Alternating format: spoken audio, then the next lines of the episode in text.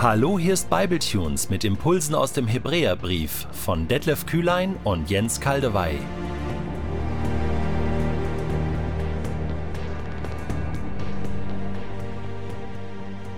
Ich lese in der neuen Genfer Übersetzung Hebräer 5 die Verse 7 bis 9. Als Christus hier auf der Erde war, ein Mensch von Fleisch und Blut, hat er mit lautem Schreien und unter Tränen gebetet und zu dem gefleht, der ihn aus der Gewalt des Todes befreien konnte. Und weil er sich seinem Willen in Ehrfurcht unterstellte, wurde sein Gebet erhört. Allerdings blieb es selbst ihm, den Sohn Gottes, nicht erspart, durch Leiden zu lernen, was es bedeutet, gehorsam zu sein. Doch jetzt, wo er durch sein Leiden vollkommen gemacht ist, kann er die retten, die ihm gehorsam sind. Ihm verdanken sie alle ihr ewiges Heil. Das hatten wir doch schon. Das hat Detlef doch im vorletzten Bible Tunes bereits behandelt. Und zwar gut. Und wird's auch weiterhin tun. Stimmt. Und doch scheint es mir angeraten, hier nochmals eine Runde zu drehen, nochmals zurückzulaufen zu diesem Abschnitt und genau hinzuschauen. Und wenn ich zwischendurch etwas wiederhole von Detlefs Bible Tunes, prägt es sich umso besser ein. Was hier steht, wird nämlich oft doch nicht in vollem Maß begriffen. Wir machen nicht wirklich ernst mit dem Menschsein von Jesus. Der irdische Jesus ist für uns eben doch immer wieder eine Art Halbgott, der zwar Mensch war, aber eben auch Gott und es deshalb eben doch viel leichter hatte als wir. Weil er Gott war, konnte er der Versuchung leichter widerstehen und konnte auch ohne weiteres Wunder tun, und der Gehorsam war ihm in die Wiege gelegt und war selbstverständlich für ihn und so weiter. So war es eben nicht, ganz und gar nicht. Es gibt eine Aussage aus dem Philipperbrief, die wir in ihrer Wucht oft nicht würdigen und nicht ausloten. Er, der Gott in allem gleich war und auf einer Stufe mit ihm stand, nutzte seine Macht nicht zu seinem eigenen Vorteil aus. Im Gegenteil, er verzichtete auf alle seine Vorrechte und stellte sich auf dieselbe Stufe wie ein Diener. Er wurde einer von uns, ein Mensch wie andere Menschen. Ich wiederhole, er nutzte seine Macht nicht zu seinem eigenen Vorteil aus. Im Gegenteil, er verzichtete auf alle seine Vorrechte. Er wurde einer von uns, ein Mensch wie andere Menschen. Er verzichtete auf alle seine Vorrechte. Andere Übersetzungen sagen das so. Er entäußerte sich selbst. Er legte die göttliche Gestalt ab. Er machte sich selbst zu nichts. Im griechischen Original steht einfach, er entleerte sich selbst. Entleeren, das heißt doch nichts anderes als, da blieb nichts mehr übrig. Alles, was in ihm von Gott war, von Gottes Autorität, von Gottes Kraft, von Gottes Schönheit, von Gottes Eigenschaften, gab er weg, ließ er los, er ließ sich in seiner Menschwerdung völlig entleeren von seiner Gottheit. Er wurde wirklich und hundertprozentig Mensch. Er wurde kein Halbgott, so eine Art Mischwesen, Mensch und Gott. Er ließ sein Gottsein hinter sich zurück, es war nicht mehr da. Er hatte freiwillig darauf verzichtet, es sozusagen beiseite gelegt. Vielleicht hilft uns hier der moderne Begriff, deaktiviert. Er hatte seine Göttlichkeit deaktiviert. Sie war nicht mehr aktiv. Und das galt für die ganze Zeit seines irdischen Lebens. Er hat seine Göttlichkeit eben nicht eingeschaltet, wenn er es brauchte, so als eine Art Notwehrmaßnahme. Nein, er hat vollkommen und immer darauf verzichtet.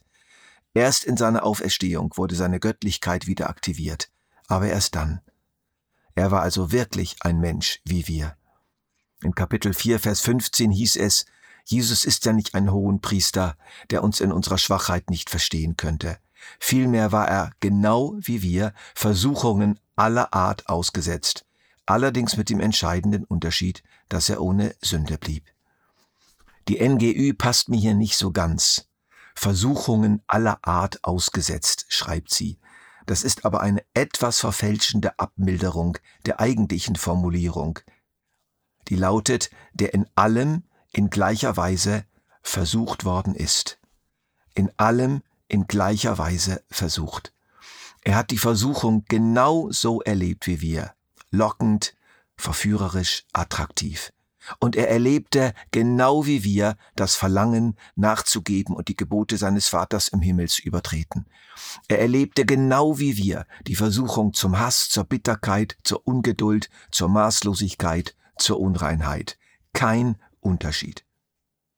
Ja, und jetzt denkst du vielleicht, ja, er konnte widerstehen, weil er eben Gott war.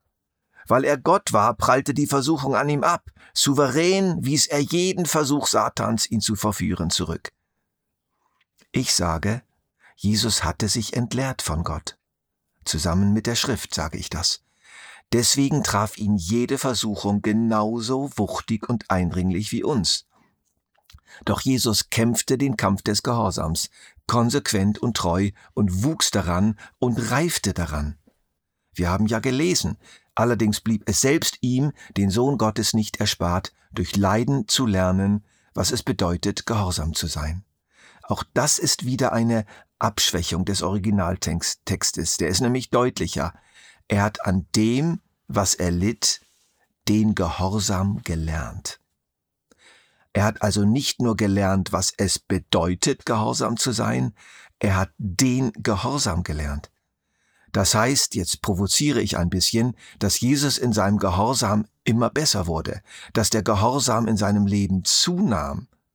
Ich halte es tatsächlich für möglich, ja wahrscheinlich, dass auch Jesus in den ersten Jahren seines Lebens mitunter zögerte, den Willen Gottes zu erfüllen. Doch er rang sich immer wieder durch und lernte im Laufe der Jahre so gehorsam zu sein, dass er schließlich auch in Gethsemane angesichts der schwersten Weisung seines Vaters überhaupt sagen konnte, dein Wille geschehe. Er wurde gehorsam bis zum Tod am Kreuz. Aber dieser Gehorsam fiel ihm nicht in den Schoß. Er wurde geübt und gelernt, so wie auch wir ihn lernen und üben. Bei den vielen Wundern, die Jesus tat, war es übrigens ähnlich. Er tat sie nicht als Gott, in selbstverständlicher, quasi automatischer Vollmacht. Er tat sie als Mensch, in Kooperation mit dem Heiligen Geist, hörend auf seinen Vater, nie eigenwillig. Immer aus dem heraus, was ihm der Vater jetzt als Mensch von der Kraft Gottes gab. Vor seiner Taufe und des Empfangs des Heiligen Geistes und der Ausrüstung für seinen Dienst hatte Jesus kein Wunder getan. Nun geschahen die Wunder, aber nicht etwa aus seiner Gottheit heraus, sondern aus einem mit Gott verbundenen Menschsein heraus. Das ist ein großer Unterschied. Auch beim Gebetsleben von Jesus war es ähnlich. Als Christus hier auf der Erde war, ein Mensch von Fleisch und Blut, hat er mit lautem Schreien und unter Tränen gebetet und zu dem gefleht, der ihn aus der Gewalt des Todes befreien konnte. Wir dürfen uns das Gebetsleben von Jesus nicht so vorstellen, als ob er aus einer ständig fühlbaren und wahrnehmbaren Verbindung mit Gott einfach völlig anders beten konnte als wir. Auch er hatte sicherlich zu kämpfen mit Gefühlen von Gottesferne und sogar mit Zweifeln. Anders kann auch das Gebet von Jesus in Gethsemane nicht verstanden werden. Wenn es möglich ist, lass diesen bitteren Kelch an mir vorübergehen. Jesus war sich in schwerster Anfechtung nicht mehr so ganz sicher, ob es wirklich nötig war, am Kreuz zu sterben. Und am Kreuz verstand er überhaupt nicht mehr, was los war. Mein Gott, mein Gott, warum hast du mich verlassen? Aber er blieb mit all seinen Fragen und Ängsten bei Gott, vor Gott, ohne Sünde. Das heißt, er wandte sich niemals auch nur eine Sekunde innerlich von seinem Vater am Himmel ab. Und schließlich wurde er vollendet. Doch jetzt, wo er durch sein Leiden vollkommen gemacht ist, kann er die retten, die ihm gehorsam sind. Ihm verdanken sie alle ihr ewiges Heil.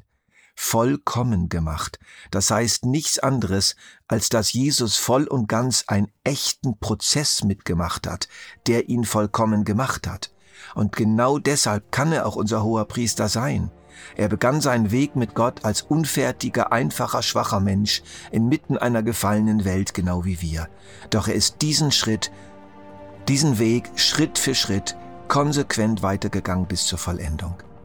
Der Glaube von Jesus war genau wie unser einem Reifeprozess unterworfen.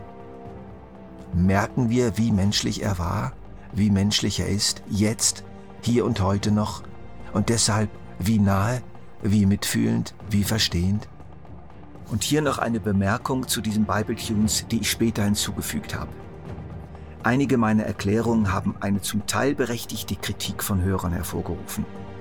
Deswegen wird es zu einem späteren Zeitpunkt noch einmal ein Intermezzo geben, wo ich auf diese Bedenken eingehe.